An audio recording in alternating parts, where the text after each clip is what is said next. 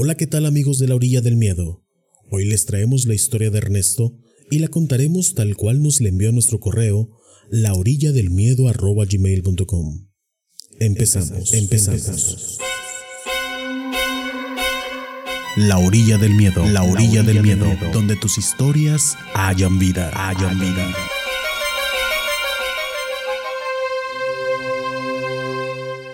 En mi familia, ir a visitar a los abuelos era cosa de cada domingo o más días si se podía. Mis papás iban a verlos cada que tenían oportunidad y nosotros íbamos también con ellos. Lo más divertido era jugar en su patio, ya que la casa de mis abuelos no se compara en tamaño a donde vivimos nosotros. Además de que a veces teníamos la suerte de que se encontraran mis tíos cuando íbamos de visita y podíamos jugar también con nuestros primos. Mi abuela tenía un lavadero techado en el fondo de su terreno. Afuera de esta área había un tamarindo gigantesco, y entre el techo del lavadero y el tamarindo logramos hacer un hueco para crear nuestra base, donde teníamos nuestro club. Ahí nos juntábamos a hablar de caricaturas y a veces a tramar las travesuras más locas del día. A un lado del terreno de mi abuela había una casa abandonada. No tenía puertas ni ventanas y era nido de vagabundos y malvivientes.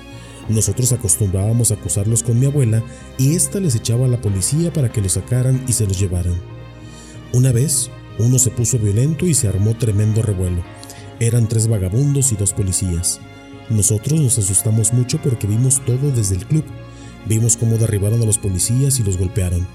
Desde ese día jamás volvimos a acusar ninguno de los vagabundos que llegaban para protegerse de la noche o del frío. Nos acostumbramos a ver cómo iban y venían, y volvían y se iban uno tras otro. Hasta les pusimos nombre. El barbudo, el medio short, al cual le faltaba una pierna, el sin camisa, el roncador.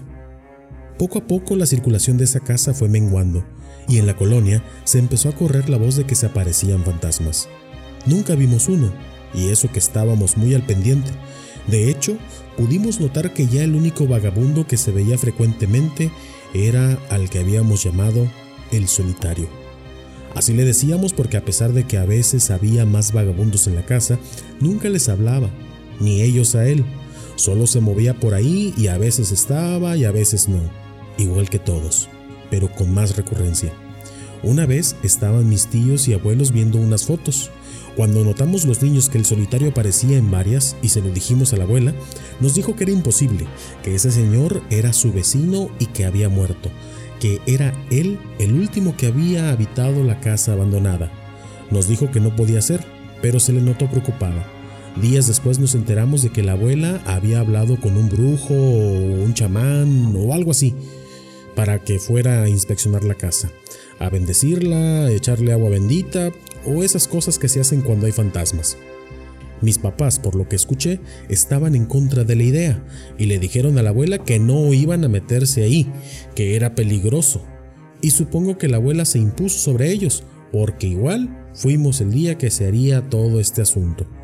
No se crean que no nos dábamos una idea, además de que estuvimos mitoteando en la sala de la abuela cuando el brujo le decía que ya había escuchado sobre historias de esa casa y que seguramente era el espíritu del señor que antes vivía ahí. Aunque nos hubiera gustado mucho acompañarlos, no nos fue permitido. De hecho, nos prohibieron ir al club. Nos dijeron que nos quedáramos en la sala, pero, por favor, teníamos 10 años y no nos íbamos a quedar fuera de la jugada. En cuanto se fueron, nos dirigimos derechito al club. Estábamos con la mirada fija en la casa. Solo podíamos ver por las ventanas, así que solo veíamos caminar a nuestros tíos, a la abuela y al brujo por la casa de vez en cuando.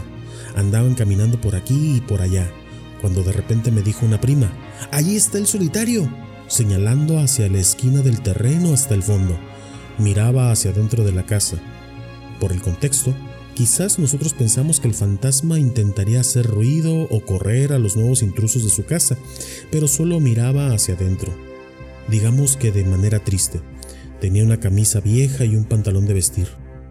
Cuando mis tíos y la abuela salieron al patio, él no se movió. Se quedó quieto, mirando cómo hacía cada quien lo suyo. El solitario se empezó a mover hacia adentro de la casa, hasta que lo vimos pasar cerca del grupo de mis familiares, quienes andaban caminando de aquí para allá y rezando, a un lado del brujo todo el tiempo, quien sostenía una rama que se quemaba y aventaba un ruido muy concentrado.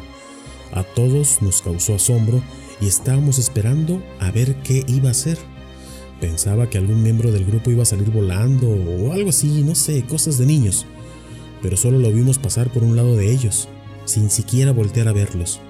De repente, Guillermo, el menor de los primos, ya no aguantó y gritó, ¡Se está metiendo en la casa!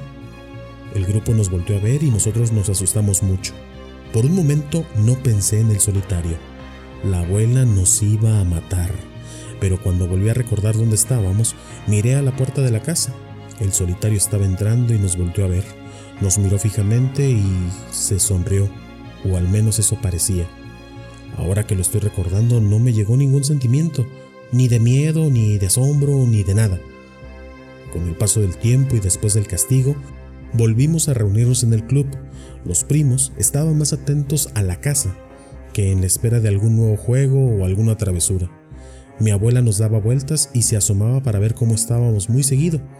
Ella le dijo a Guillermo que no nos dijera, pero obviamente nos dijo que muy seguido le preguntaba sobre el solitario, el cual nunca volvimos a ver.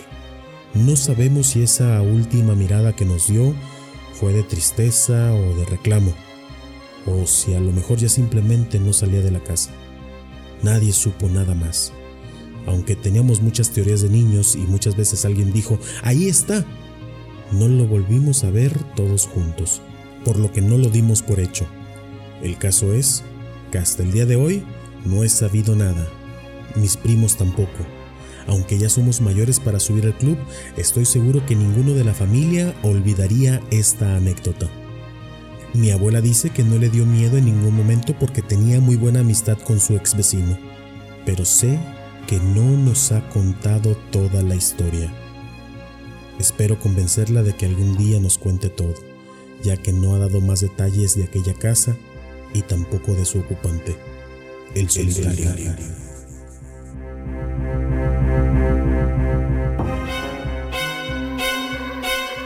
Gracias por escuchar un relato más de La Orilla del Miedo, un espacio donde tus historias cobran vida y renacen en cada emisión. Si tienes alguna historia que contarnos, mándanos un correo a laorilladelmiedo.gmail.com También puedes buscarnos en nuestras redes sociales, en Instagram y Facebook como La Orilla del Miedo. En Twitter, encuéntranos como arroba Orilla del Miedo. Hasta la próxima. Hasta, la próxima.